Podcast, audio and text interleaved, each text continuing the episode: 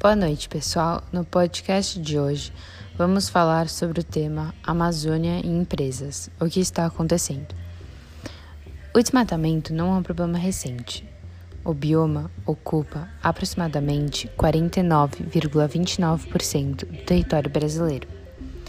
Nos estados do Acre, Amapá, Rondônia, Amazonas, Pará, Roraima, Mato Grosso, Maranhão e Tocantins. A floresta amazônica mantinha-se preservada até a década de 1970.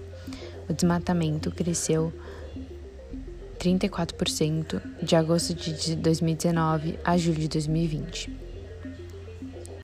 Porém, a destruição do meio ambiente se tornou uma grande preocupação para o mercado financeiro. Na iminência dos maiores bancos brasileiros, como Itaú, Santander e Bradesco se reunirem e formarem uma aliança para pressionar o governo preservar a Amazônia.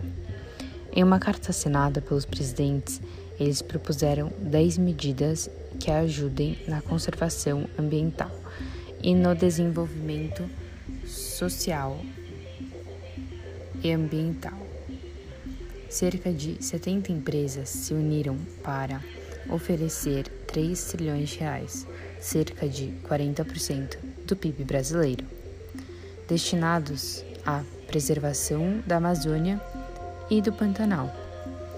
Essas empresas exploraram uma perspectiva estratégica de responsabilidade social corporativa, envolvendo-se em comunidades, organizações não governamentais e outras partes interessadas não governamentais, utilizando isso como uma vantagem competitiva. Esta situação cria um risco muito grande para organizações de setores correlacionado ao desmatamento, gerando com diversas controvérsias.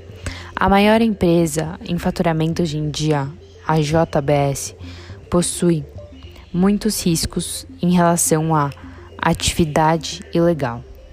Pode custar à empresa de 26% do seu lucro, correspondente a 1,3 bilhões de dólares, e um custo de capital 30% superior.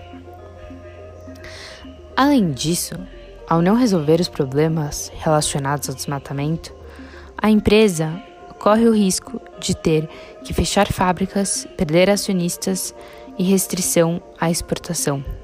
Por isso, a maior produtora de carnes do mundo apresentou seu plano de ação recentemente, instituindo o programa Juntos pela Amazônia. Em uma coletiva de imprensa virtual, o presidente executivo da empresa, Gilberto Tomazoni, disse: Mas, mais do que isso, queremos ir além da nossa obrigação. Queremos ser agentes de transformação, investir e apoiar iniciativas que têm alto impacto positivo no bioma Amazônia e nas pessoas que lá habitam, pois sabemos da importância da floresta nesta agenda de mudanças climáticas. A ação tem como foco a criação de uma plataforma verde, que a partir do final de 2025 integrará todos os fornecedores da JBS com os dados necessários sobre o gado que encaminham. A companhia, que exporta carnes para todos os continentes, prometeu que a informação será pública. Alguns investidores consideram que o plano apresentado pela JBS não é suficiente para dissipar os receios.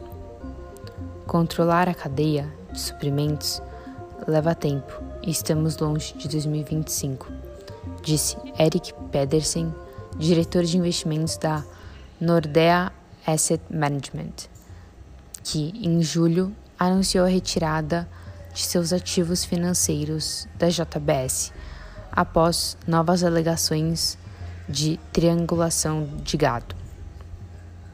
Apesar disso, o plano vai realizar a maior doação corporativa relacionada ao tema até agora.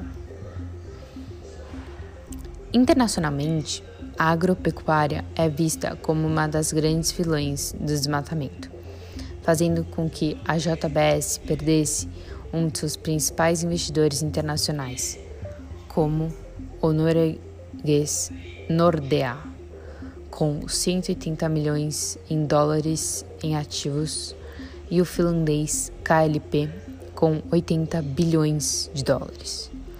No Corporate Social Performance, o que importa é o desempenho e não a motivação.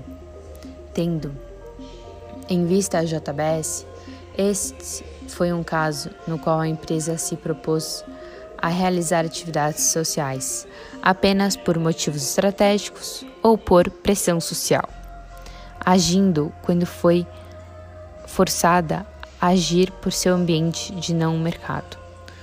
A regulação privada fez a JBS mudar seu comportamento por meio da pressão social e ameaças dos investidores internacionais ocasionar algum dano aos seus negócios. É muito importante para a organização compreender quais são suas preocupações, organização e estratégias para elaborar estratégias eficazes para lidar com as questões que levantam e as pressões que geram.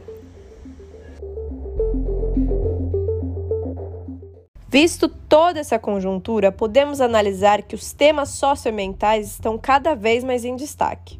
É de extrema importância que as empresas possuam certa comoção por tais temas, independente do fato de que a lucratividade ainda é o fim principal no mundo corporativo. Com isso, também vimos que os meios de produção e a motivação de compra sofreram mudanças no século XXI. E por conta disso, o consumidor não enxerga mais as empresas apenas como fornecedoras de produtos, mas sim como instituições que exercem papel de liderança não só no mercado, mas também no setor público e social. Portanto, a postura das grandes empresas ao pressionar o governo é muito positiva, pois além de ajudar o meio ambiente, fortalece sua relação com o consumidor de seu produto.